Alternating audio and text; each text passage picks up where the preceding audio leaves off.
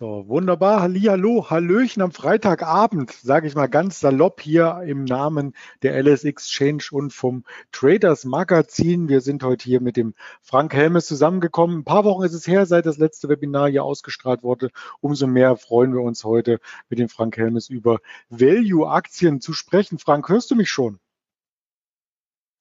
Ja, ich höre dich, Andreas, bestens. Sehr gut, ich höre dich auch, also klar und deutlich, alles ist super, der Ton Funktioniert also, das Internet funktioniert, deine Maus sehe ich, wie sie noch wild hin und her schwankt. Also Bild ist auch da und ähm, dein Bildschirm wird auch übertragen, soweit ich das hier erkennen kann. Ich freue mich auch auf die ganzen Feedbacks, die hier kommen, die ganzen Fragen, die werden wir durcharbeiten. Der Alfons ist da, der Albert ist da, guten Abend, alles ist sehr gut. Ja, dann ähm, haben wir noch ein paar Minuten für ein Vorgespräch. Wie erlebst du denn die Zeiten derzeit, Frank, an der Börse?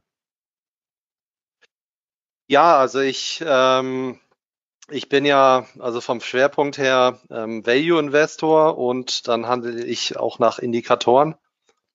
Und ähm, ich sag's mal so, ein Value Investor, der guckt ja jetzt nicht auf den Markt, was der Markt macht, ähm, macht auch keine technische Analyse. Und ähm, ja, also deswegen ähm, ist mir der Markt immer eigentlich ein bisschen egal, sag ich mal es gibt auch so ein schönes Zitat vom, von Warren Buffett, der mhm. ähm, immer sagt, mh, hm, er weiß nicht, wo die Börse in ein oder zwei Jahren steht oder wo die Zinsen stehen.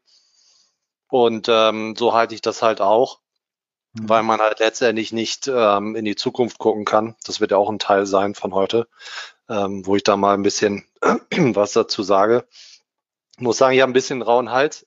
Also wenn ich mal ab und zu mal vielleicht mal kurzzeitig nicht zu hören bin, dann schalte ich das Mikro mal aus und huste mal eine Runde. Ähm, mhm. ich habe deswegen auch schon Bonschen im Hals. Ähm, jedenfalls, ähm, ja, und das ist halt so, ähm, so meine Meinung dazu. Äh, und man sieht es halt auch immer äh, ganz stark, dass bei einzelnen Entwicklungen, dass man über den Markt äh, sehr, sehr schwer vorhersagen kann. Hm, beispielsweise jetzt letztes Jahr, wer hätte gedacht, dass schon in der vollen Corona-Krise ähm, der Markt so hoch geht, also mhm. beispielsweise Nasdaq oder auch die anderen Indizes DAX oder MDAX, ähm, das, da hätte, da hätten ja die wenigsten mit gerechnet, ja. Und, und das ist halt wieder mal ein so ein Beispiel, wo man sehen kann, ähm, dass es immer relativ schwierig ist zu sagen, jetzt wird es demnächst hochgehen und jetzt wird es demnächst äh, runtergehen.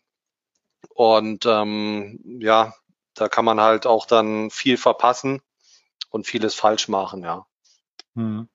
Das stimmt natürlich. Und man hat ja dann gerade an solchen Schnittstellen, wo Entscheidungen kommen, also hier wie zum Beispiel ein Ende des Lockdowns oder vielleicht ein neues Konjunkturpaket in den USA, da hat man vielleicht sogar einen Vorteil mit Value-Titeln, weil ja diese Titel dann davon außerordentlich profitieren, wenn wieder die Wirtschaft in normale Bahnen gelenkt wird, oder? Ja. Ja, also ich sag mal, ich, ähm, es gibt ja so diese Einteilung äh, Value-Titel und Growth-Titel. Ähm, also ich nehme da nicht so wirklich eine Einteilung vor, sondern halt, was ich mache, jetzt mal unabhängig, äh, ob das jetzt eine, auch eine Growth-Aktie ist, ähm, äh, berechne halt den fairen Wert einer Aktie und äh, kaufe dann, wenn sie halt fair bewertet ist ähm, oder günstig, ja. Und, ähm, und gehe dann halt dann so vor, egal was der Markt macht und äh, kauft dann dementsprechend. Und ähm, ja, also 2020 war auch ein so rein intellektuell ein sehr erfolgreiches Jahr bei mir. Also ich habe am 1. März, mh, hm, davor hatte ich schon ein bisschen was, was verkauft, ähm, habe ich alles rausgeblasen. Das geht jetzt eigentlich so ein bisschen dann wieder, wenn man das so sagt, denken die Leute, ja, jetzt macht er doch Vorhersagen irgendwie, ja. Mhm. Ähm, darum darum ging es da aber an der Stelle nicht, sondern da, da ging es darum, okay, ich habe gesehen, da ähm, rollt so ein, so ein Virus auf uns zu. Und äh, das hat halt wirklich das, das Potenzial, ähm, dass, äh, dass es die Konjunktur, die Wirtschaft alles äh, dermaßen runterzieht.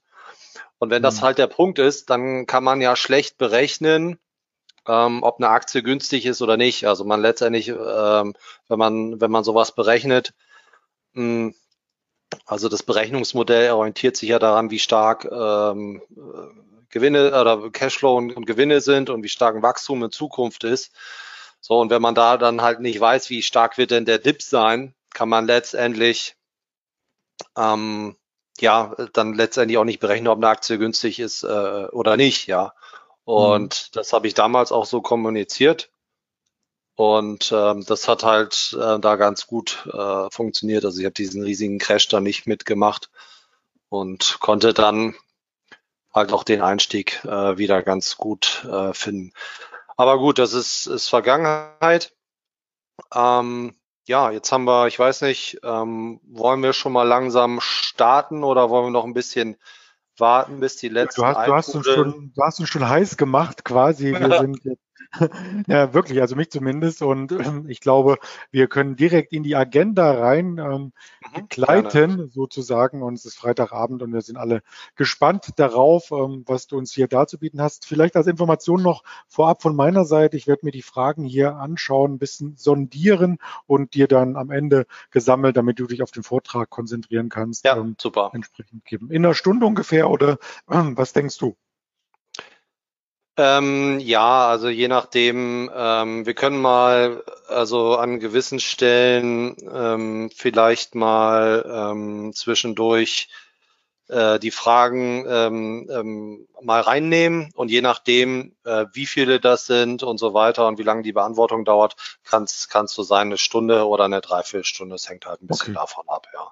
Ich bleibe aufmerksam am Ball, also mhm. insofern, wenn deine Stimme ja. komplett weg sein sollte, übernehme ich einfach. Gut. Also ich würde, ähm, ich, äh, je nachdem, welches Kapitel hier dann ähm, mal beendet ist, dann äh, frage ich dann mal kurz dann immer rein, was die Fragen sind. Ansonsten gerne immer dazwischen rätschen, ja. Andreas. Alles klar. Dann leg los, Frank. Ich freue mich. Gut. Wunderbar. Dankeschön. Ähm, also erstmal der rechtliche Hinweis. Sie werden das kennen, ist immer erforderlich. Ähm, lesen Sie es einfach mal ein bisschen ähm, selber eben kurz durch, sonst äh, lese ich es meistens durch, äh, lese ich es meistens vor, meine ich natürlich. Ähm, meine Stimme gerade ein bisschen angeschlagen ist. Bitte einfach mal eben selber durchlesen. So, also gehen wir mal weiter. Also die Agenda oder ich hätte vielleicht die, aber ich glaube, die Agenda haben Sie gesehen, konnten in der Zwischenzeit die, die selber äh, lesen. Deswegen habe ich die jetzt mal nicht erwähnt. Wir haben da noch ein bisschen geplaudert. Ähm, ja, auch ganz kurz zu meiner Person. Bin seit 2002 an der Börse, ähm, konnte in dem Zug ja so mehrere tausend Stunden Handels- und Börsenerfahrung ähm, sammeln. Habe dadurch auch ähm, ja, das äh, gute Händchen gehabt, dass ich dadurch zum, zum Millionär geworden bin. Ähm, Schwerpunkte Handelsstile, ist, äh, also Value Investing und Indikatoren. Bei Indikatoren hauptsächlich Trend. Hab schon ähm, ja für von Vista, das Traders Magazin, äh, heute hier auch ähm, Online-Seminare äh, gemacht, ähm, auch gesponsert von äh, Goldman Sachs habe ähm, Aktienclub Facebook gegründet, die Community und ja, gebe meine Trades und ein paar andere Sachen, da komme ich ähm, nachher noch dazu, in meinem Börsendienst wieder.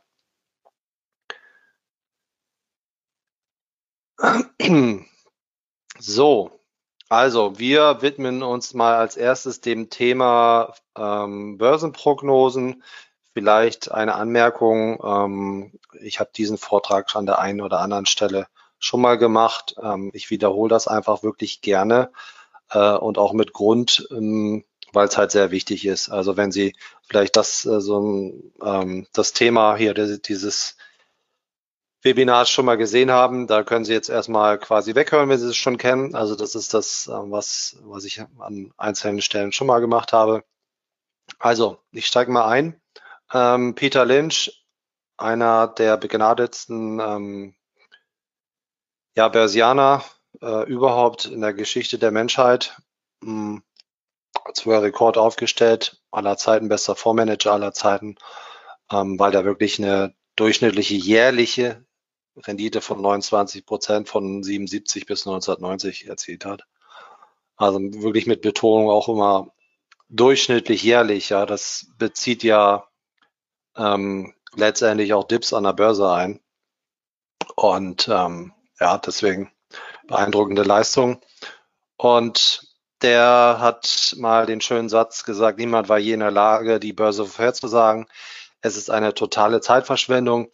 In der von Forbes veröffentlichten Hitparade der Reichen der Welt war noch nie ein Börsentiming-Experte vertreten. Warren Buffett, ähm, das hatte ich eben schon äh, in unserem ja, Vorgespräch, bevor wir hier eingestiegen sind, ähm, erwähnt. Ich denke nie darüber nach, was die Börse machen wird. Ich weiß nicht, wie man die Börse oder die Zinsen oder die Konjunktur vorhersagen kann und ich habe keine Ahnung, ob die Börse in zwei Jahren höher oder tiefer stehen wird. Ich denke nicht darüber nach, ob ein Markt nach oben oder nach unten geht. Ich kümmere mich nur darum, ob ich ein Unternehmen zu einem akzeptablen Preis kaufen kann. Und auf Börsen- und Wirtschaftsprognosen zu hören ist Zeitverschwendung.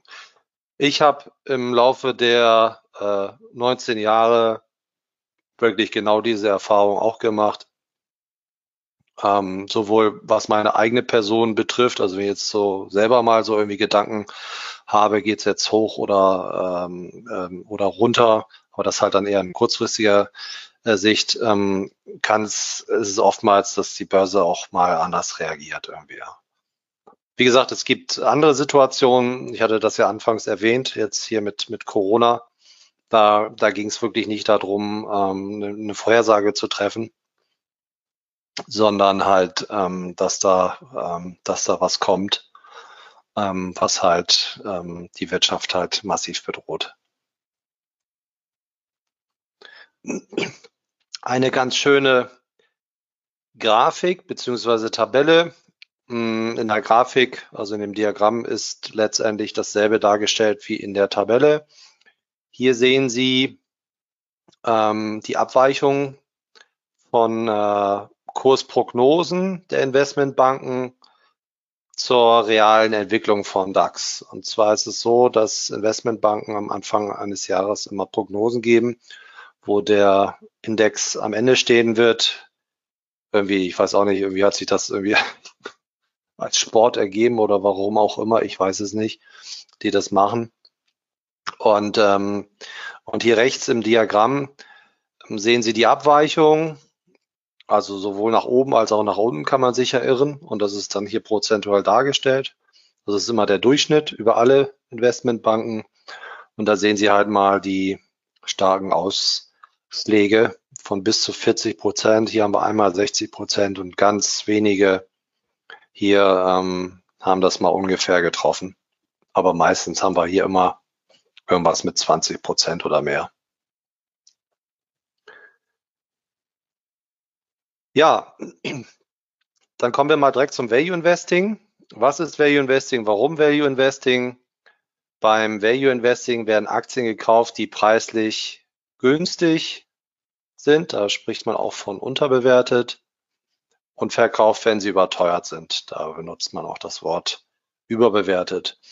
Und es gibt immer wieder Situationen von übertriebener Angst, also wo Aktien äh, günstig sind und, und Blasen, also wo Aktien total überteuert sind. Beispiel von übertriebener Angst war der Brexit. Das war ja also nicht der, der tatsächliche, wo das ähm, vollzogen wurde, sondern wo es in Großbritannien äh, beschlossen wurde. Ich kann mich da noch ähm, sehr gut dran erinnern. Das war an einem Sonntag. Und ähm, da hast du schon so richtig gemerkt, die Unruhe. Also obwohl es ein Sonntag war in den Medien und oh, und morgen kracht es an der Börse und und und und solche Sachen. Und ähm, ja, ich fand das halt ein bisschen übertrieben, nur weil jetzt ein Land aus der EU ausschert. Okay, ein wichtiges Land, aber deswegen ja, wird, werden die Unternehmen ja nicht irgendwie weniger Geld verdienen und so weiter, ja. Und naja, und da ging es dann halt äh, ordentlich abwärts und da habe ich dann ordentlich gekauft. Also das war so ein Beispiel von übertriebener Angst. Und das Gute dran ist, ähm, dass es solche Sachen gibt wie übertriebene Angst und, und, und Übertreibung, also Blasen. Also für uns Value-Investoren. Weil so äh, können wir mehr Geld verdienen, ja. Also weil wenn ich etwas extrem billig einkaufe, so wie es im normalen Leben auch ist, wenn man irgendwelche anderen Sachen kauft, äh, die extrem günstig sind, kann ich es dann einige Zeit später dann halt ähm, umso mit einer höheren Rendite verkaufen. Und ähm, ja, erziele dadurch halt eine größere Rendite als der Markt. Ja, Warren Buffett macht das ganz gut vor, dass es ganz gut funktioniert. Ähm, der benutzt auch Value Investing. Ähm, ich habe den halt mal als, als Beispiel hier gewählt. Und äh, was weiß ich, nicht mich oder irgendeinen Kollegen, sondern mal so den prominentesten aus, aus dem Bereich Value Investing. Ähm, und ähm, ja, letztendlich, also wenn man auf äh, Sicht äh, Entschuldigung, wenn man Aktien auf längere Sicht, also Monate oder Jahre investiert, sollte man halt immer niemals zu viel, sondern immer einen fairen oder am besten einen günstigen Preis bezahlen. Klar kann man auch überteuerte Aktien kaufen, vielleicht da kurzzeitig halten, wenn man das irgendwie hinkriegt. Aber da ist dann halt das Risiko hoch, dass der Kurs mittel- oder langfristig halt wieder zum fairen Wert zurückfindet. Ähm, und dann halt, ja, die Aktie mittel- oder langfristig äh, fällt. Man sieht das, sieht das an so vielen Beispielen immer, ja. Ähm, hier mal am, anhand des äh, DAXes im neuen Markt, also Jahr 2000. Damals hatte man einen historischen KGV-Durchschnitt am deutschen Markt von, von 15 und hier in der, in der Spitze hatte das KGV einen Wert von 30. Also doppelt so teuer eigentlich, wie es sein sollte. Ja, und dann ist die Blase halt ähm, geplatzt. Und wir haben einen Kurssturz dann von 69 Prozent ge gesehen letztendlich. Und der Punkt ist, warum wird sich sowas immer wiederholen? Die Gier des Menschen treibt Preise hoch, ja. Es gibt dann auch andere Strategien wie Trend, Momentum, also Trend guckt ja drauf, einfach wenn es hochgeht, dann bleibe ich drinne. Und wenn ich, wenn es an der Börse runtergeht, dann äh, steigt man aus. Natürlich mal die Kunst zu bestimmen, wann man reingeht und wann man rausgeht. Und solche, also mache auch ähm, Trendfolge und solche Strategien achten halt nicht auf den fairen Wert. Und da geht's dann halt hoch, hoch, hoch und immer weiter hoch und das achtet nicht auf den, ähm, den fairen Wert. Ja, dann Unwissenheit. Menschen kaufen ohne jegliche Ahnung. Ähm, erlebt man immer wieder, ja. Also das ist schon, schon wirklich äh, absoluter Wahnsinn. Ähm, Costolani hat mal so schön gesagt, nirgendwo gibt es so viele dumme Menschen auf einem Quadratmeter wie an der Börse. Ganz früher, wo ich mit diesem mit diesem Geschäft hier angefangen habe, dachte ich, ähm, ja, das vielleicht aus seiner Sicht, der vielleicht besser ist. Also damals, wo ich auch noch gar keine Ahnung hatte. Ähm, als, es ist leider so, ja. Man merkt es immer wieder. Das sind auch mit dumme Menschen ist noch nicht mal jemand gemeint, der jetzt so von, von seinem Intelligenzquotienten irgendwie dumm ist. So, es gibt auch viele intelligente äh, Menschen, die sich da dumm verhalten. Ja, und Buffett hat auch so schön gesagt, wenn man eins aus der Geschichte lernt, dass der Mensch aus der Geschichte nichts lernt.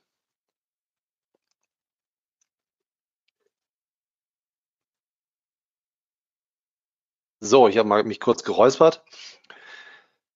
Ja, ähm, wann kauft man eine Aktie bei, bei, äh, beim Value Investing? Es gibt das berühmt-berüchtigte Discounted Cashflow Verfahren. Ähm, das ist ein mathematisches Verfahren, mit dem man berechnet, wie der faire, also gerechtfertigte Preis einer Aktie ist.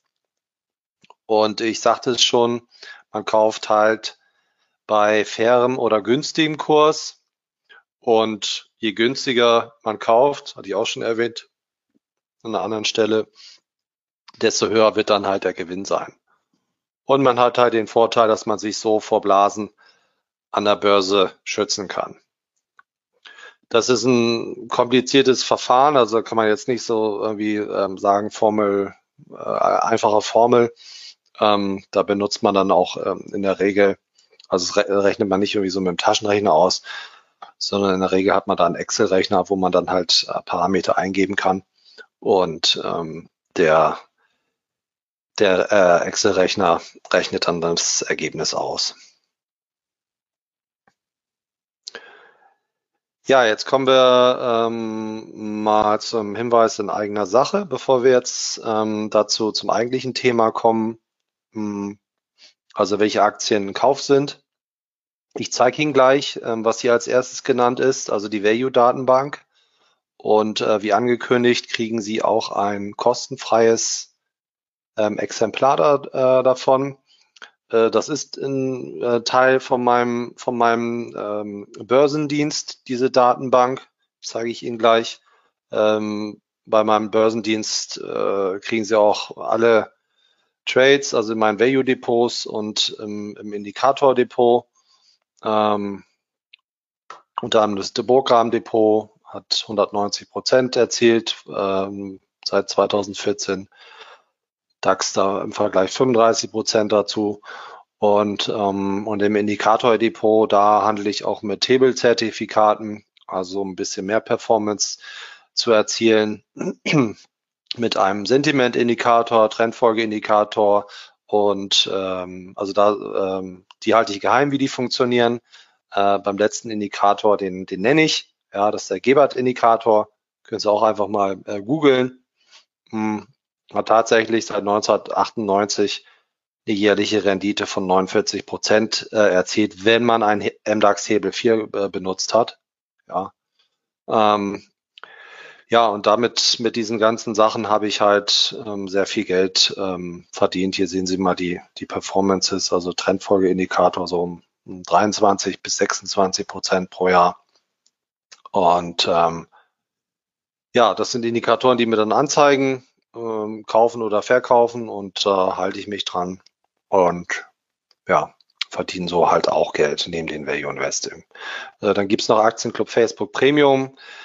Da poste ich über 300 äh, Artikel pro Monat, also nicht alles, die ich selber geschrieben habe, sondern was ich so halt im Web finde, was äh, an wichtigen News ähm, ja zu finden ist. So, dann kommen wir mal zur Value-Datenbank und ähm, können da dann auch mal durchsprechen, was es für kaufenswerte Aktien sind. So, also hier ist das gute Teil. Ich werde Ihnen die mal ähm, erklären, also was Sie hier wo finden. Ähm, ich würde es äh, so machen, dass ähm, wir nicht alle Werte da irgendwie durchsprechen. Deswegen ähm, stelle ich den dafür aber dann diese äh, Datenbank zur Verfügung. Ähm, Andreas ist, äh, ich denke, als Download hier, ne, dass die Leute einen Link anklicken können. Ich habe es noch nicht auf den äh, Server von Traders geladen, aber wir schicken ja im Nachgang an dieses Webinar dann auch nochmal ein Dankeschön rum und ich denke, da können wir dann okay, entsprechend so. die Datei mhm. verlinken. Genau. Ja, passt, passt. Ähm, oder vielleicht, mir fällt es gerade ein, bevor ich jetzt mal hier zur Datenbank komme, gibt es schon Fragen irgendwelcher Art? Dann könnten wir die mal an dieser Stelle schon mal beantworten. Also zur Datenbank hatte der Alexander gefragt, ob man da trotzdem dann drauf spricht. Ich glaube, der meinte ähm, dann äh, Aktien, die gerade im Tech-Bereich ähm, gut gelaufen sind, also auch wenn sie ultra überbewertet sind und immer noch weiterlaufen und ja, die Indizes auch im Trend sind, ob du das dann so handhabst, dass du dann dennoch diese Aktien kaufst oder dich erst positionierst, wenn bestimmte, ja, wie sagst du, dazu äh, Signale vorhanden sind. Ähm, nee, also wirklich so, wie es äh, wie gezeigt habe, ja. Also wenn eine Aktie fair oder günstig ist, dann kaufe ich sie, ja. Und ich gucke nicht auf irgendwas anderes, weil ähm, das ja, das würde keinen Sinn machen irgendwie, ja.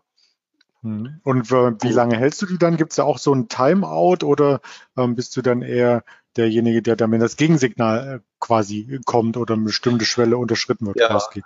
Ähm, also man, also es gibt ja auch eine große, äh, so eine ganz große Anleitung, vielleicht das, bevor ich das vergesse später, aber ich meine, die Leute sehen es hier in der Überschrift. Da stehen zum Teil auch grundsätzlich drin, wann ich verkaufe, aber äh, ich sage sehr gerne da was mal, mal zu. Also ein klassischer Value Investor, der verkauft so mal bei roundabout 20 Prozent Überbewertung. Ähm, starke Wachstumsaktien, ähm, also richtige Knaller, ja, die ähm, kann man auch äh, halten, trotz Überbewertung, weil es da wirklich ähm, so ist, dass, dass, dass das Value-Verfahren äh, nicht so ganz, nee, wie soll ich sagen, also die kann man eher halten, weil es oftmals äh, so ist, dass halt so starke Überbewertung bei ähm, bei äh, starken Aktien auch immer noch lange äh, weitergehen können. Ich meine, bei schwachen auch, ja. Also wenn wir totale Blasen am Markt äh, haben, dann ähm, kann das halt auch, ähm, auch lange weiter steigen, ja. Ähm, also der Punkt ist, der Punkt ist, dass man ähm, ja also starke Wachstumsaktien da dann die behalten kann und so ganz normale, so was weiß ich, so eher langweilige Aktien wie so eine BASF also jetzt nichts gegen das Unternehmen, aber die jetzt halt nicht so eher gemächlich wachsen, ja, die kann man dann halt eher mal auch ähm, verkaufen, ja. Wobei es halt, wenn es so, also ich bin eher so wirklich ein bisschen tatsächlich so ein bisschen vorsichtiger Investor. Ähm, jeder hat ja irgendwie so seinen Stil, auch jetzt mal, was weiß ich, Daytrader, Swing Trader, Investoren, was auch immer, ja. Und jeder, man, das merke ich auch immer, jeder fühlt sich bei anderen Sachen wohl. Es gibt Leute, die kaufen und halten dann, egal auch wenn es teuer ist, ähm, jahrelang und fühlen sich damit wohl. Ich persönlich fühle mich nicht so besonders wohl, wenn ich weiß, da sind Sachen überbewertet und verkaufe dann halt auch schon mal so. Ja, das, mhm. ähm, das liegt mir einfach äh, mehr. Ähm, so ähnlich wie ein, ähm, ist jetzt vielleicht ein doofer Vergleich, aber so ein Daytrader schließt ja zum Beispiel seine Position am, am, am, am Handelsabend, ja, weil er da auch nicht ein Risiko eingehen möchte, was, was über Nacht passiert, ähm, weil es ihm wahrscheinlich irgendwie zu unsicher ist. Ich meine, die unterschiedlichen Daytrader ticken da auch wahrscheinlich auch anders. Und ähm, mhm. ja, und ich nehme halt ganz gerne da schon mal dann so, ein, so einen Gewinn mit. Weil ich, also ich hatte mir auch mal vorgenommen, jetzt kommen wir ein bisschen ins Plaudern, was nochmal abschließend. Ähm, also ich hatte mir auch mal so vorgenommen, ähm, so um, um Steuereffekt, also nicht ähm, bei jedem Mal Steuern ähm, zu zahlen, sondern also wenn ich verkaufe, sondern um dann mal das Geld für mich äh, arbeiten zu lassen, ob ich so ein Depot anlege, wo ich so gar nicht rangehe und mal zehn Jahre liegen lasse. Aber ja, das habe ich gemerkt, das ist nicht so meins. Und ich, es hat auch Vorteile. Also ähm, wenn ich jetzt am äh, vor dem Corona-Crash nicht alles verkauft hätte, dann ähm, ja, hätte ich nicht, hätte ich nicht so gut da gestanden letztendlich, ja.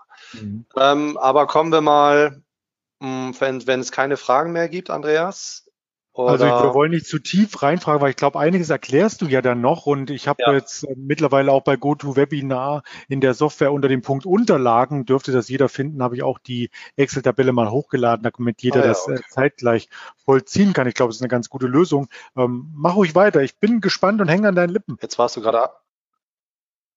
Gut, also ähm, dann steigen wir hier mal ein. Also ich gehe mal halt diese einzelnen Spalten durch. ISIN, also wie WKN, bloß andere Form. Hier ist der Kurs.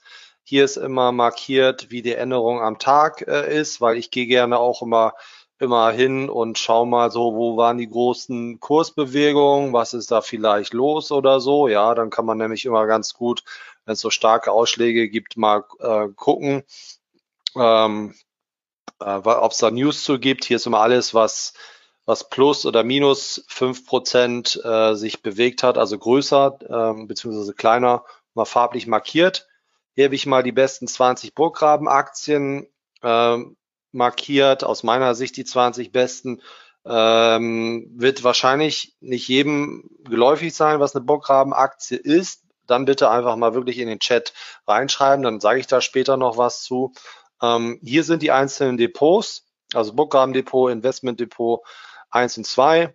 Und wenn ich verkaufe, dann schreibe ich hier halt den Verkaufsgrund rein und die Performance von dem äh, Verkauf. Also ich schicke dann diese Datenbank rum und schreibe aber auch immer noch mal im Betreff rein, was ich verkauft habe. Ähm, Summe aller Tranchen. Eine Tranche ist auch so ein Fachbegriff, äh, dass man in mehreren Tranchen eine Aktien kaufen äh, kann. Also zum Beispiel bei 0% ähm, ähm, Bewertung, also das heißt faire Bewertung, 10% Unterbewertung, also 10% äh, günstig, ja, unter fairem Preis, 20%. So und so, so gehe ich halt vor, dass das, so ein beliebtes Spiel, wie man so als, als äh, als Value Investor auch äh, dann so gestaffelt kaufen kann und immer, immer billiger einsteigen kann. Und eine Tranche hat halt einen festen Euro-Betrag bei mir. So, und dann hier ist hier ein Rating. Ähm, das ist halt basierend hier darauf, was das Discounted Cashflow-Verfahren ähm, ergibt. Ja, also alles, was, wo hier immer blau ist, das bedeutet äh, Unterbewertung und dann die Prozentzahl. Und ähm, was ich, wo ich auch noch so ein bisschen drauf gucke, um mal so ein bisschen Abgleich äh, zu haben, was die Analysten so äh, denken. Also hier ist immer, hoppla, jetzt bin ich hier auf der Tastatur verrutscht.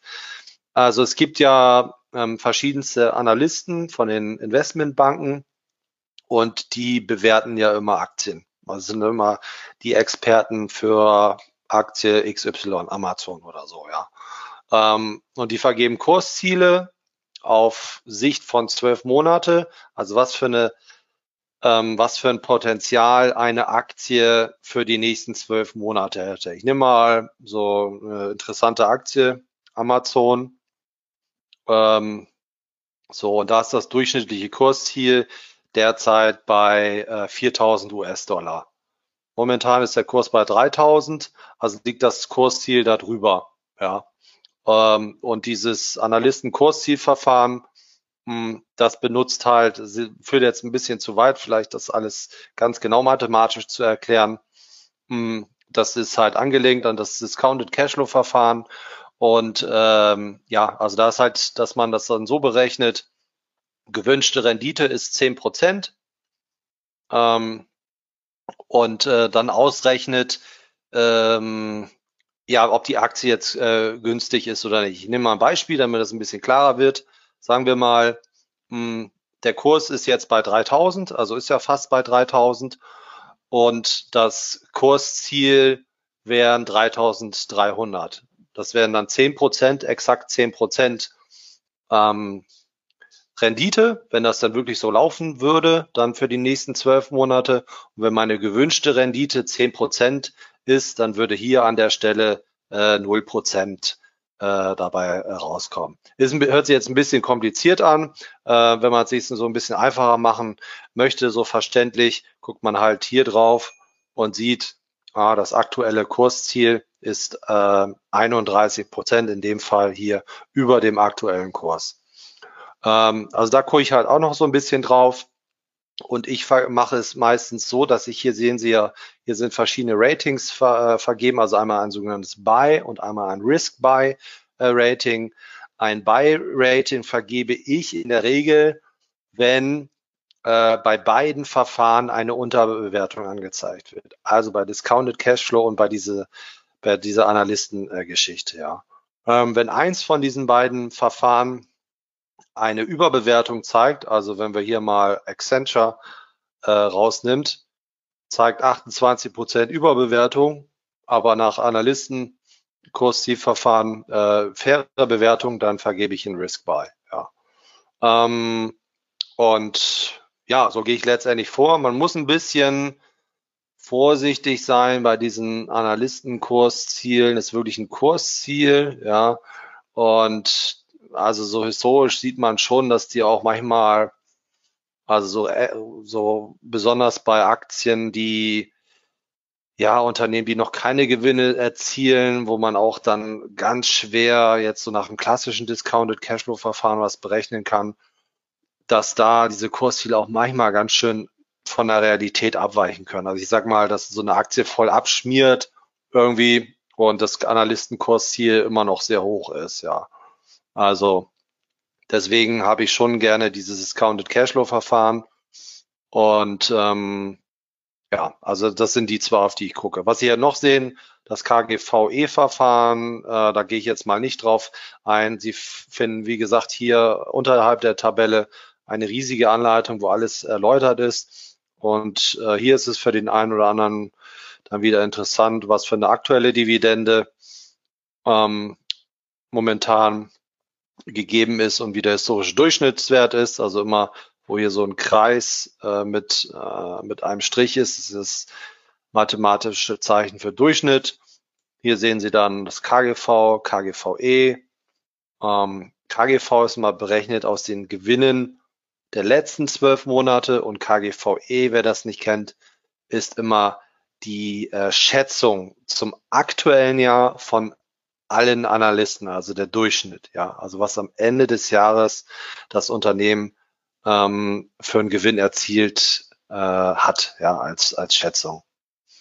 Ähm, hier gibt es noch so einen sogenannten Finanzscore, den ich vergebe. Ähm, der berechnet sich auch aus der Historie anhand äh, klassischer, fundamentaler Daten, also wie Gewinn, Wachstum, Schulden und solche Sachen, Maximalpunktzahl 13. Und da lohnt es sich wirklich mal, ähm, mal reinzugucken, wo hier so eine so hohe Punktzahlen ähm, vergeben sind.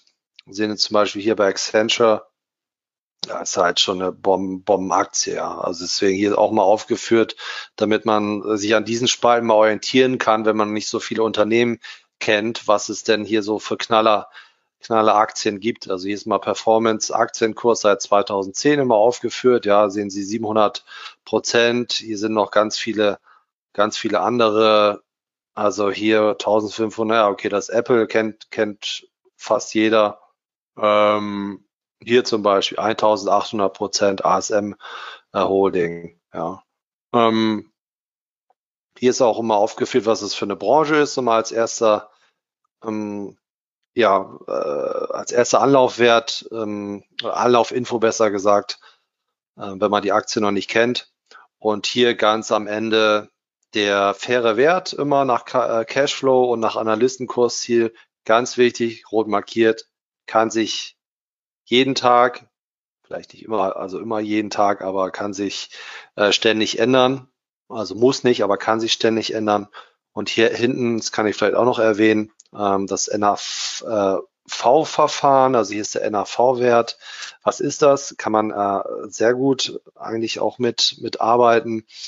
Ähm, also Holdings, Holdings sind ja Unternehmen, die in andere Unternehmen investieren oder in andere äh, oder in Immobilien. Also nehmen wir zum Beispiel mal Vonovia, die investieren in, in Immobilien, in Wohnungen und ähm, die weisen halt äh, solche Holdings meistens immer in ihren Quartalsberichten aus, was die denken, was der faire Wert einer Aktie ist. Das kann man da relativ, ähm, ich wollte schon fast sagen, einfach, aber also das Vorgehen ist, ist, ist so, mh, Vonovia ermittelt den äh, Wert aller Immobilien letztendlich, ja, die sie besitzen. So, da kommt dann raus eine Milliarde.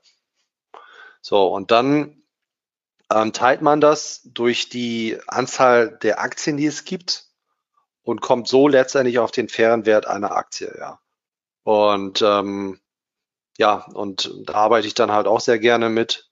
Also bei bei ähm, solchen Immobiliengesellschaften kann man dann ganz gut äh, danach gehen. Klar muss man immer so ein bisschen darauf vertrauen, dass sie den, den Wert der Immobilien richtig ermittelt haben. Ähm, aber ja, also ich meine, man kann immer, ähm, ich sag's mal so, ähm, wir hatten den, den Fall Wirecard, eine Wirtschaftsprüfungs äh, beziehungsweise Unternehmen ähm, daneben gegriffen hat. Ja, also ähm, das jetzt hat, hat jetzt ja nichts mit Immobilien zu tun, wie ich raus wollte. Ähm, auch Unternehmen, äh, andere unter dahinter, die da halt äh, also Prüfungsgesellschaften oder Unternehmen, die dann drauf gucken, dass solche Sachen auch realistisch sind und nicht irgendwie so total verdreht. Also so ein Immobilienbestand, wie viel der Wert ist, ja. Ähm, ich sagte ja, man muss mal so ein bisschen drauf vertrauen und klar kann dann auch mal so sein wie bei Wirecard. Aber was man natürlich immer, also wo halt der, das, das, äh, die EY da äh, auch keinen guten Job gemacht hat, ja, um es vorsichtig auszudrücken. Und aber das muss man natürlich dazu sagen, das ist natürlich ein extremer krasser Einzel, vielleicht nicht Einzelfall, aber kommt nicht so oft vor. So, also das mal jetzt ähm, zur Tabelle. Mm, wir könnten hier jetzt mal ähm,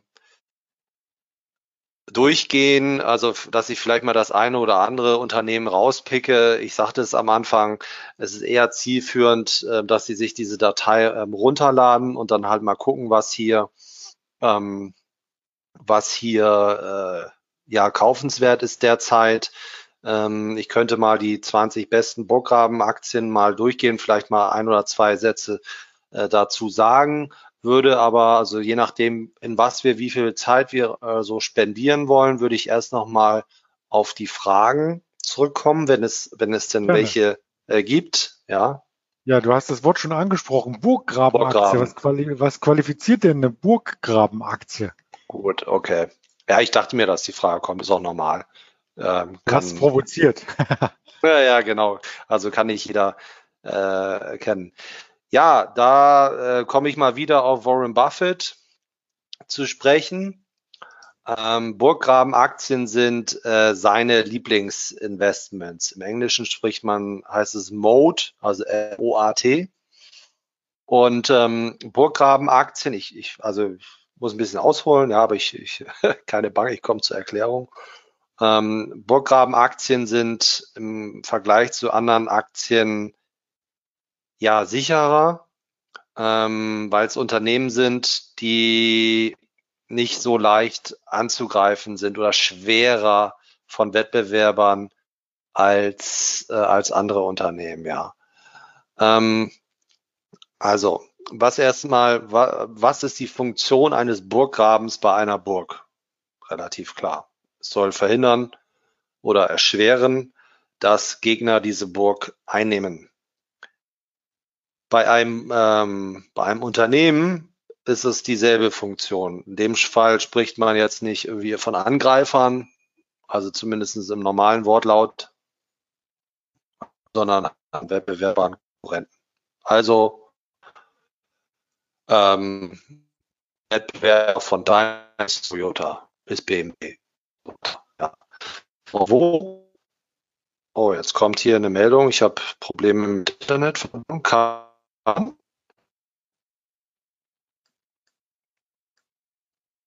Oh ja. Andreas? Wie hat's mich rausgehauen? Hm. Vielleicht kann man da noch nachschieben nach dem Burggraben-Aktien.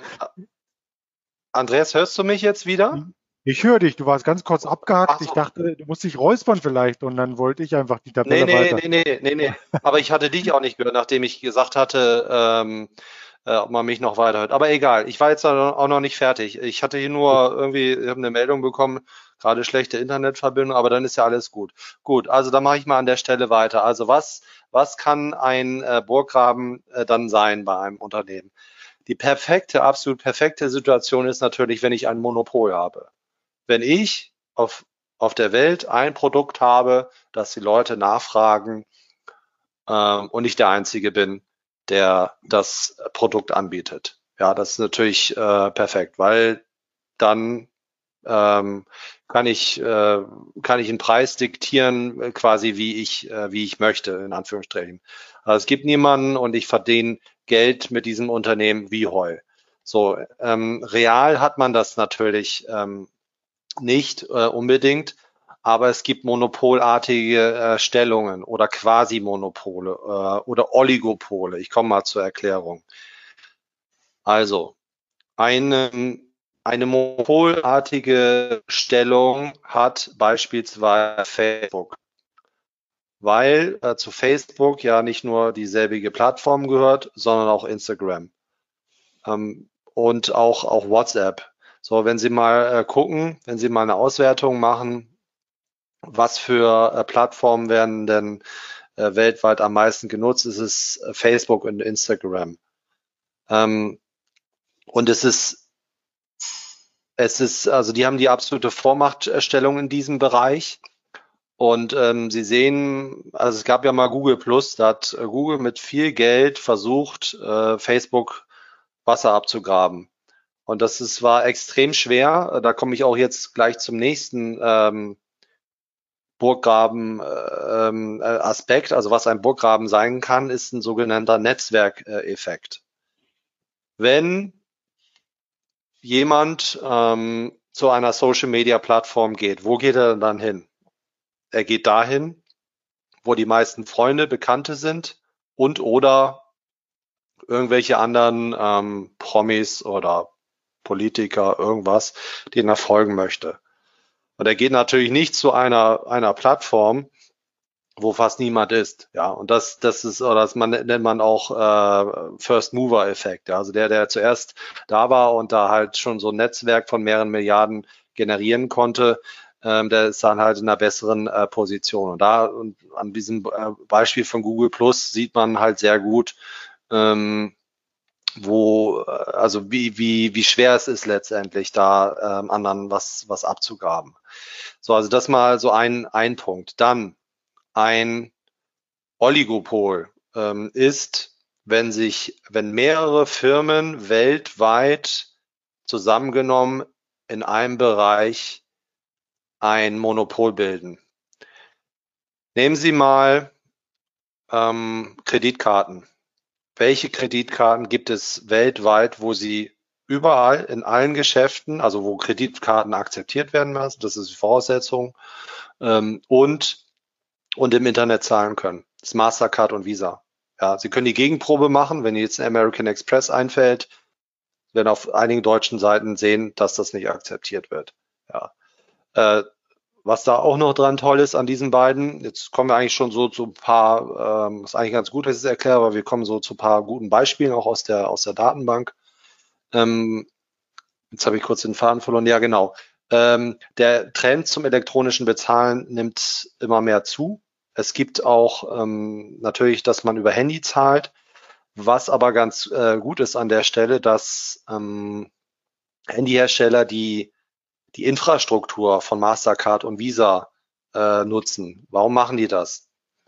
Es wäre extrem schwierig, äh, zum Teil ähm, halt ein weltweites Netzwerk aufzubauen, das zum Beispiel in jedem Restaurant jetzt, wenn ich jetzt mit irgendeinem x-beliebigen Handy zahle, dass, da, ähm, dass, dass das möglich ist. Weil es muss ja eine, also ich sag's mal, ich erkläre es mal anhand, anhand der Kreditkarten. Es muss ein Vertragsverhältnis herrschen bei einer Kreditkarte, wenn Sie Restaurantbetreiber sind, zwischen Ihnen und Visa, damit das abläuft.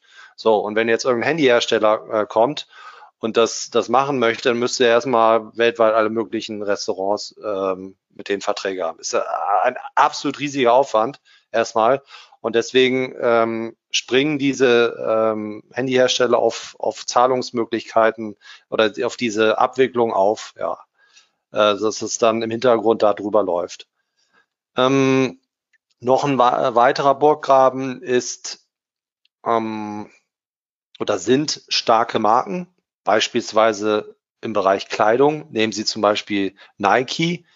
Es ist nicht einfach, ein Marken zu kreieren, die ähm, ja, wo, wo, wo Menschen äh, weltweit äh, richtig cool finden und, und, und, und super klasse irgendwie, ja, das ist, das ist immer ein schwieriges Unterfangen irgendwie, ja. Und jetzt im Bereich, so im Bereich äh, Sportmode, also es wird ja nicht nur im Bereich Sport ge, getragen, ist so Nike wirklich die weltweite Nummer eins. Ich weiß es noch, wo ich Teenager ähm, war, fanden das schon alle cool. Ich merke es bei meinem Sohn, auch bei seinen, bei seinen Klassenkameraden. Ja, äh, Adidas kann man natürlich da auch, ähm, auch nennen oder Puma gerade, ja. Dann ähm, im Bereich ähm, Autos, auch da, wenn es starke Marken gibt, äh, nehmen Sie Porsche, Ferrari oder selbst äh, Daimler oder so, ja. Ähm, ja, also deswegen da starke Marken. Ähm, Im Bereich Haushaltsmittel äh, oder, oder Nahrung, im Bereich ähm, Getränke zum Beispiel, äh, Bier, ja, also die meisten Menschen greifen äh, zu selben Biermarken ähm, ihr Leben lang oder ähm, kaufen immer ihr, äh, ihren Gillette-Rasierer ein. Also ich, das sehe ich zum Beispiel bei, bei mir. Ich habe seit 25 Jahren dieselbe Rasierermarke, weil ich habe es ausprobiert, es kostet nicht so viel und habe da nie den Grund gesehen, dann irgendwie zu, zu wechseln. Irgendwie. Und so geht's ganz, ganz vielen anderen Menschen so, ja. Ähm, noch einen letzten Burggraben, den ich nennen möchte, ist ähm, auch alles, was so im Bereich Hochtechnologie äh, vorherrscht. Sie sehen es zum Beispiel, wie schwer ähm, das vielleicht ist noch nicht das, das ähm, stärkste Beispiel, aber das fällt mir gerade als erstes ein. Ähm, wie, was für ein riesigen Invest es äh, war und, und immer noch ist, von Tesla so ein, äh, so ein neues Auto aus dem Leben zu stampfen, ja. Ähm, viele Milliarden, die investiert werden müssen. Ähm, was noch besser ist, wenn Sie jetzt mal äh, irgendwelche Waffenhersteller nehmen, Lockheed Martin oder so, die die Stealth-Bomber kaufen, die äh, kaufen, bauen, die Raketensysteme ähm, bauen. Sie müssen es sich vorstellen, wenn da ein neues Unternehmen in den Markt mh, hm, in den Markt will, die haben ja überhaupt nicht das Know-how. Das müssten sie erstmal irgendwo anders abziehen, beziehungsweise selber forschen. Ähm, ich habe so ein kleines Klickern, ähm, irgendjemand bedient eine Tastatur. Ähm, und äh, das ist natürlich für, für neue Player extrem schwierig, da, da äh, zum Beispiel, Beispiel äh, an äh, Waffentechnologie da reinzukommen, ja. Auch so ähm, die Verteidigungsministerien, auf was, auf was setzen die denn? Auf bestehende Firmen auch, weil sie, weil sie da Vertrauen haben. Es geht da auch um, um darum, eigene Soldaten zu, zu schützen, ja. Aber in erster Linie, wie gesagt, ähm, das ist da unheimlich schwierig, äh, äh, ist, da die ähm, als neues Unternehmen einzusteigen. Und da können Sie dann natürlich ähm, geschicktes so machen, dass Sie die bestehenden Player jetzt mal am, am Bereich, im Bereich äh, Waffentechnologie äh, kaufen und ähm, ja und dann halt äh, ähm, quasi so sich so ihren eigenen äh, ETF zusammenbauen und dann halt äh, immer dann kaufen, wenn günstig äh, was ist und ähm, und äh, und dann verkaufen, wenn es vielleicht teuer ist oder gegebenenfalls halten, ja. Ähm, also das sind so die so einige Burggräben. Ich kann ja mal, da wir das Thema ja haben, können wir uns ja mal ähm, jetzt für die letzten äh, zehn Minuten halt mal so ein bisschen drauf äh, fokussieren, welche, welche Aktien hier im Bereich der Burggrabenaktien, also die aus meiner Sicht äh, die besten Burggrabenaktien sind, ähm, mal drauf fokussieren. Ähm, ich nehme vielleicht nochmal ähm, jetzt anhand dieser Liste, erkläre ich nochmal den ein oder anderen äh, Burggraben. Ähm, hier sind Air Liquide und äh, Linde drinne, dass die zusammen haben, also es gibt ähm, letztendlich drei, drei große Player im Bereich Gase. Ja, also die ganze Industrie braucht äh, äh, Gase, um, um Produkte herzustellen im Medizinbereich. Und wenn Sie Liquide und Linde äh, gekauft haben, haben Sie zwei super Player in, in dem Bereich ähm, im Depot. Ja. Äh, sind übrigens auch Profiteure vom, vom Wasserstofftrend. Ähm, dann äh, Airbus. Airbus und Boeing haben ein Monopol weltweit zusammengenommen. Zwar gibt es keinen einzigen anderen ähm, Hersteller, der zivile Großraumflugzeuge baut. Und ja, geflogen wird immer, okay, außer einer Corona-Krise, ja, aber das wird sich ja auch ähm, wieder geben durch die, ähm, durch die Impfstoffe. Und ähm, ja, dann ähm, Alphabet ist äh, auch eine fantastische ähm, äh, Aktie, also wirklich eine Gelddruckmaschine, weil wir da halt ähm, die Suchmaschine Google haben. Äh, man sagt schon googeln, ja, weil alle fast fast die ganze Welt nur noch diese äh, Maschine benutzt. Also China ist ein bisschen äh, ein Spezialfall, weil es da nicht erlaubt ist. Ähm, und äh, die Firmen bezahlen Alphabet, weil ähm, da, also ich sag's mal so, dafür, dass wenn, wenn ich irgendwas suche, dass, dass der Treffer von ihrem Unternehmen dann möglichst weit oben ist. Ja. Fantastisches Geschäftsmodell.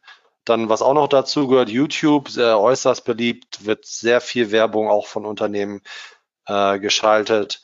Ähm, Amazon, äh, ja, ist einfach der dominante Player im Bereich, im Bereich ähm, E-Commerce, ja. Ich, also ich erlebe es selber bei mir, dadurch, dass ich auch weiß, dass bei Amazon auch Fremd, also Dritthersteller, nee, Dritthändler sind, gehe ich fast nur noch in Amazon rein und bestelle mir da äh, Sachen, so bei Elektronik äh, oder äh, vielleicht mal die eine oder größere, die eine oder andere größere ähm, Anschaffung gucke ich nochmal woanders, aber wenn es so Kleinkrams äh, ist, ähm, da gehe ich immer in Amazon rein, ja.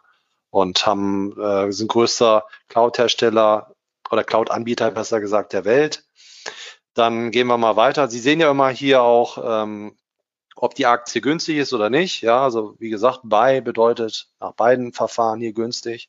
Deswegen gehe ich da mal nicht drauf ein. Coca-Cola, sehr starke Marken. Ähm, über 5000, ich muss mal kurz überlegen, über 5000 Produkte haben die und unterschiedliche Marken. Ich glaube, ich habe es nicht mehr, ah, ich meine, es waren über 500. Man, man ist überrascht, ja, also das wissen auch die wenigsten, was alles zu Coca-Cola dazugehört. Ganz viele ähm, ähm, Mineralwasser oder Wässer, ich weiß gar nicht, was Mehrzahl, Plural von, von Wasser gibt's glaube ich, gar nicht. Ähm, und äh, Säfte, ja, also deswegen dominanter Player. Äh, Logistikhersteller haben auch einen breiten äh, Burggraben, also Deutsch, Deutsche Post, FedEx, UPS, weil die ein weltumfassendes Logistiknetzwerk spannen müssen, bestehend aus den entsprechenden Niederlassungen, dann Flugzeuge, die solche Sachen ähm, äh, transportieren. Ähm, da ist auch wieder so der Punkt, dass wenn da neue Player kommen, die müssten Milliarden investieren, ja, damit sie so ein weltumfassendes ähm, äh, Logistiknetzwerk etablieren können. Ja. Disney halt ganz toll, äh, jetzt seit einiger Zeit mit dem Streamingdienst Disney Plus hat selbst die höchsten Erwartungen bei Disney selber äh, massiv übererfüllt, äh, eindeutiger Trend zum Streaming. Man sieht es bei, bei Netflix, haben starke Marken mit Star Wars, äh, dann auch, auch die Themenparks. Facebook haben wir schon thematisiert, Fraport äh, oder sämtliche Flughäfen der Welt. Super Investments. Also natürlich nicht unter jetzt in, unter dem Aspekt, dass da jetzt so viel Wachstum vorhanden wäre. Aber es ist halt halt sehr sicher. Sie, ähm, werden immer, äh, wenn sie selber fliegen, einen Flughafen auswählen, der im, ähm, im Umkreis von 200 Kilometern ungefähr ist. Sie werden nicht 600 Kilometer zu irgendeinem anderen Flughafen fahren. Ja. Und deswegen haben die halt lokale Monopole. Neben einem Flughafen wird es auch niemals einen zweiten Flughafen direkt ge ge genehmigen. Äh, das werden keine Behörden äh, ähm, ja, genehmigen, ja. Und deswegen gilt es halt da immer, wenn was, was sehr günstig ist, äh, einfach zu kaufen, ja. So, die nächsten hatten wir alle. McDonalds ist, läuft auch wie geschnitten Brot. Die Läden sind, ähm, sind, wie gesagt, jetzt haben wir Corona-Lockdowns, aber sonst sind wir gerammelt voll. Microsoft, auch großer Burggraben durch die Einnahmen äh, aufgrund von Windows, aufgrund von den Office-Paketen, was sie ja auch umgestellt haben, dass das ein Abo-Modell ist, so dass man monatlich oder jährlich da halt zahlen muss. Dadurch haben sie fließende Einnahmen immer, ja, äh, überwiegender Teil weltweiter Rechner läuft auf Windows. Nike hatte ich erwähnt, ähm, SAP ähm, ist auch so eine ähm, so eine Sache von von äh, ja, wir haben jetzt einen anderen Tag der Zeit, aber komm, ich sag ich sag einfach noch mal was dazu. Es gibt so einen Spruch: Einmal SAP, immer SAP. Ganz viele Großunternehmen oder auch mittelständische nutzen Inter, äh, SAP als Unternehmenssoftware, die in sämtlichen Bereichen vorhanden ist und auch äh, mit miteinander verknüpft ist. Wenn man das selber nicht so kennt, ähm, dann ist es manchmal vielleicht ein bisschen schwer verständlich. Ich versuche das ein bisschen zu erklären. Da sind halt Daten hinterlegt, ähm, Einkaufspreise, ähm, Stücklisten, also wo, wenn das ein, äh, ein, ein, ein, ein Unternehmen ist, was Produkte herstellt, auf, aus was diesen, aus was die bestehen, aus was die gebaut werden, das steuert Produktionsprozesse, ja. Ähm, und es ist extrem schwierig, von einer Software auf die andere zu, zu wechseln. Also es dauert sehr lange. Ja, ich weiß von SAP-Beratern, dass so ein Prozess mal zwei Jahre dauern kann. Es muss dann parallel dazu zur bestehenden Software hochgezogen werden. Dann bedeutet das, dass die ganzen Mitarbeiter geschult werden müssen, wie das neue Programm äh, funktioniert. Also ein, ein riesiger Aufwand, kostet sehr, sehr viel Geld.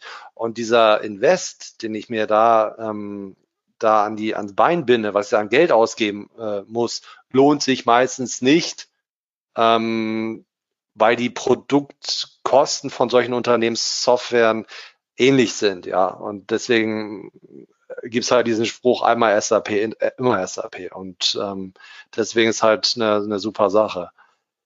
Dann, ich komme mal, wir schaffen so eine Punktlandung, glaube ich, irgendwie. Ich bin, habe noch zwei äh, Aktien, ähm, die ich da, wo ich noch was zu sagen will. Dann anschli anschließend können wir gerne noch ein bisschen überziehen, wenn es äh, Fragen gibt.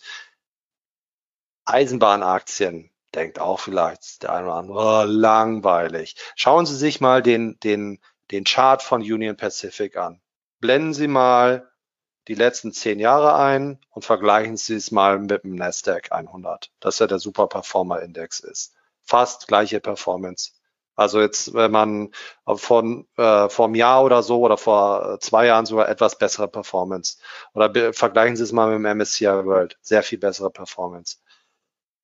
Was hier immenser Burggraben ist, also das ist ja ein Unternehmen in den USA.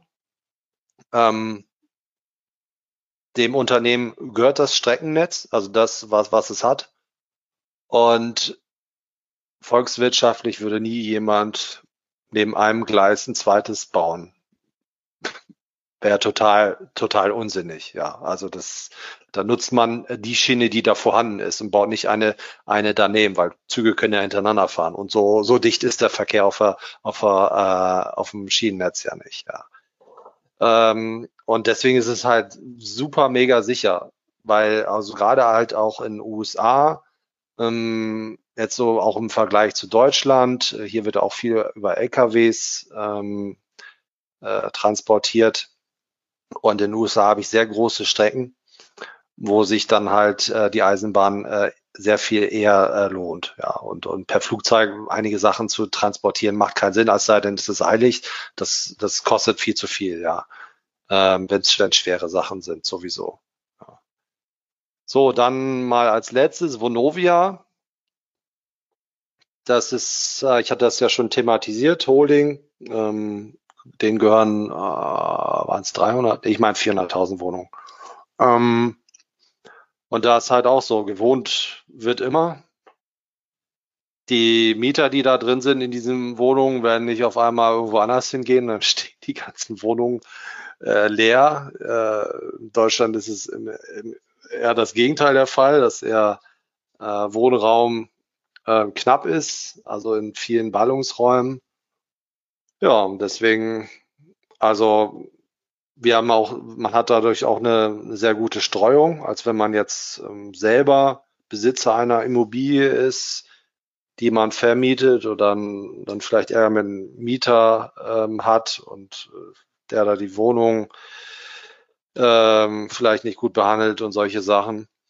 Und äh, ja, hier war ich äh, am Beispiel Vonovia sehen Sie derzeit äh, unterbewertet, ja. Und ähm, da sehen Sie hier auch, habe ich, habe ich drei Tranchen derzeit investiert. So, jetzt haben wir schon die Stunde voll. Andreas, gibt es noch Fragen? Ja, da waren noch einige kleine Fragen. Erstmal ganz vielen Dank für den Einblick. Äh, Nochmal zum Anfang zurückgescrollt zu deiner Tabelle. Da war noch die Frage, wo der Unterschied zwischen dem Invest und Swing Depot 1 und 2 liegt. Ist das eine von dir und das zweite von deiner Frau? das ist eine lustige Frage. Also das mit, äh, mit der, ob das andere von meiner Frau ist. Nee, das ist alles hier, das sind meine Depots. Ähm, das ist einfach zwei, das ist ein ganz trivialer Grund, das sind einfach zwei Broker. Deswegen. Ich hatte ursprünglich das mal alles bei einem Broker äh, liegen und äh, da ist und da habe ich mal ein zweites Depot bei jemand anders auch aufgemacht. Ja, okay. Und damit du das ein bisschen auseinanderhalten kannst, deswegen, ne? Ja, äh, also der, der Grund war, dass ähm, äh, ja, dass sie nicht auseinanderhalten. Ich meine, könnte die, normalerweise würde ich Invest und Swing Depot in einem Depot dann machen. Ähm, aber ich wollte halt äh, auch mal auf einen anderen Broker ausweichen. Also dann, dann zwei Broker haben äh, für den Fall der Fälle und auch äh, so auch was Transaktionskosten äh, angeht und, und solche Geschichten. Ja. das klingt gut. Weitere Fragen? Ähm, ja, so eine ganz allgemeine noch. Ähm, Halleluja, pflegen Sie die Datenbank manuell oder wird dies automatisch aktualisiert? Ich gehe mal von aus, da läuft ein Skript im Hintergrund. Äh, teilweise. Also manches ist äh, automatisch, manches ist automatisiert. Also ich muss jetzt hier nicht irgendwie mir ähm, jedes Mal sämtliche Prozentzahlen hier aus, äh, ausrechnen äh, mit dem Taschenrechner oder mit diesem anderen oder mit dem separaten Excel äh, Rechner. Also da gibt's gibt's eine Masterdatei, die mir halt die Prozentzahlen äh, ähm, äh, raus rausspuckt. Ja.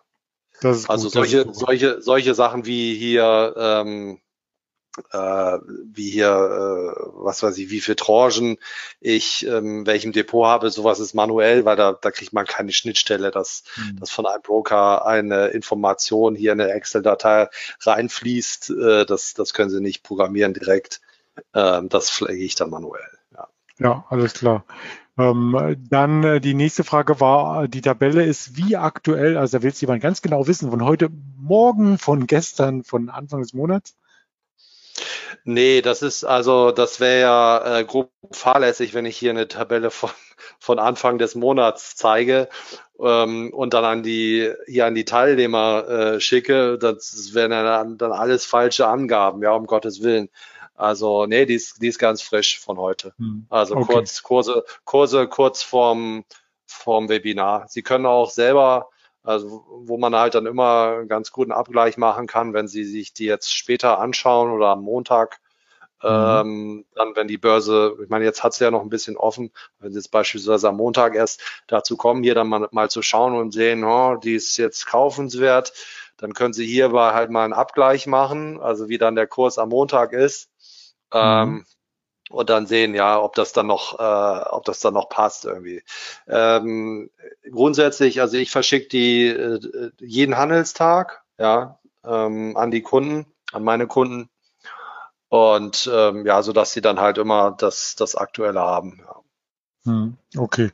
Ähm, die Frage, die sich da anschließt, äh, war, woher die Kennzahlen stammen, mit deren die Value-Datenbank erstellt wurde. Ähm, da sage ich mal, das ist Betriebsgeheimnis. Okay, also gut, ganz kurz an reicht hier. Ja. ja, diese anderen Sachen, äh, was NAV ist und sowas, das kann man sich ja, denke ich mal, eher googeln. Du hast das Wort ja schon in den Raum gestellt. Ja, NAV hatte ich ja schon gesagt und wie gesagt, ähm, also wir können gerne noch, wenn noch, also gerne können wir noch ein paar Fragen nehmen, Andreas. Äh, das, okay, gerne. wie du schon selber sagst, das hatten, hatten wir ja schon erwähnt und manche Sachen ähm, sind hier unerklärt, aber hau ruhig mal raus. Ich kann ja gegebenenfalls ja. sagen, ob man das dann lieber dann, ähm, dann einfach selber nachliest, ja. NAV. Ich wollte es auch selber googeln und reinbringen, aber es ist unten nicht erklärt, deswegen direkt an dich, die Abkürzung. Äh, also das sagte ich, hatte ich ja schon mal erklärt, was NAV ist. Ähm, die Abkürzung steht für Net Asset Value. Ja, also mhm. wie sich das errechnet, hatte ich vor, glaube ich, zehn Minuten oder so gesagt. Ja, äh, sonst in die, in die Beschreibung hier unten einfach nochmal reingucken, da steht es dann nochmal erklärt. Ja, genau, oder deutsche Netto-Inventarwert, da findet man natürlich auch äh, noch einiges, wenn man nicht des Englischen mächtig ist und da so ein bisschen stöbert. Wenn du jetzt eine Aktie kaufen müsstest nach dem Webinar, du hast von mir ja. meinetwegen 5000 Euro überwiesen, ach komm, 50.000 überweise ich dir nach dem Webinar. Kommt nicht drauf an, Inflation steht vor der Tür, das Geld muss raus. Welche Aktie würdest du jetzt kaufen? Also ich kenne diese Frage, ähm, ich mag die Frage aber nicht, weil sie halt so äh, akademischer Natur, Natur ist, also so eine rein theoretische Frage. Man sollte niemals nur eine Aktie kaufen mhm. ähm, ähm, und äh, deswegen äh, wäre wär die Frage gültig, welche äh, 20 Aktien ich kaufen würde ähm, und das, das wären halt halt ähm, diese, diese 20 ja. Stück hier. Ich meine, ich kann die ja. Frage verstehen, ist natürlich irgendwie spannend. Ich äh, möchte sie vielleicht doch ein bisschen vorsichtig beantworten, ja. Ähm, also, ja, nee, das, ah, das, also ich, also Amazon ist halt brutal stark irgendwie, ja. Aber wie gesagt, ähm, jetzt, es geht nicht drum, alles Geld in eine Aktie.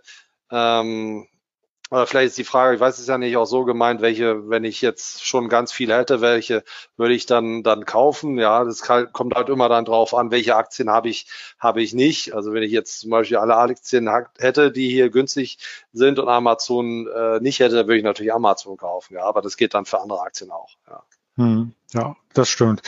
Gut, dann äh, geht's in die Aktien hinein. Ich glaube, die ähm, Dinge, die man mit der Tabelle verbindet, um sie lesen zu können, die haben wir jetzt soweit abgearbeitet. Ja. Ähm, dann dann geht es in Einzelwerte hinein, äh, wo du vielleicht noch mal Stellung nehmen äh, könntest, wenn du magst. Ähm, du ich glaube, das würde wahrscheinlich wirklich den Rahmen springen. Ja. Ähm, also ich habe ja jetzt schon zu, glaube 20 Aktien was äh, was gesagt. Irgendwie ja, dafür.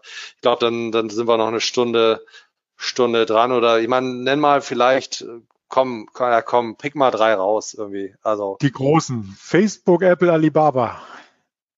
Ja gut, Facebook habe ich schon erläutert. Schon erläutert genau. ähm, Alibaba ist halt ähm, das chinesische Amazon, von daher finde ich es auch super. Äh, welche war die dritte? Sorry. Facebook, Apple, Alibaba, Apple. Also ab Apple, ja. ja. Apple ist natürlich auch super, ja. Wo ich halt nicht so immer so ein, so ein Fan, ja, das, das also Apple bin ich ein bisschen zwiegespalten, weil man halt immer ganz gut in die Historie äh, gehen kann und sich angucken kann, was, welche Unternehmen in welchen Branchen, ähm, ich sag's mal auf Deutsch, auch mal richtig abgekackt sind, ja. Und das war bei Apple auch mal der Fall. Also die waren mal kurz vor der Pleite. Jetzt läuft's natürlich super. Und das ist halt dieses schnelllebige Elektronikgeschäft. Ja, wenn Sie mal gucken in Ihrer Kindheit, was es da für ähm, Hi-Fi-Anlagenhersteller äh, gab, kennst du jetzt mhm. zum Teil einige nicht mehr oder vielleicht oder vielleicht gibt's die noch oder so, aber ich ich ich persönlich habe ich schon mal Telefunken jetzt in letzter Zeit irgendwo gesehen und dasselbe ist halt bei bei Handys irgendwie ja. Und da habe ich halt manchmal immer Bedenken ähm, und wie gesagt, also da kann man aus der Historie lernen. Äh, Apple war mal richtig, denen ging's mal richtig schlecht, ja und äh, aber ich meine, es nichtsdestotrotz ist eine super Aktie, ja.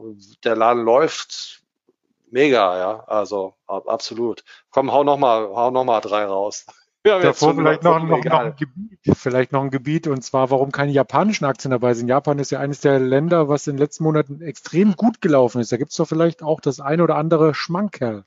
Ja, Toyota zum Beispiel ist, ist in, der, in der Datenbank drinne. Ah, also okay. ähm, ich meine, ich musste mal so, die, so eine Frage zurückspielen.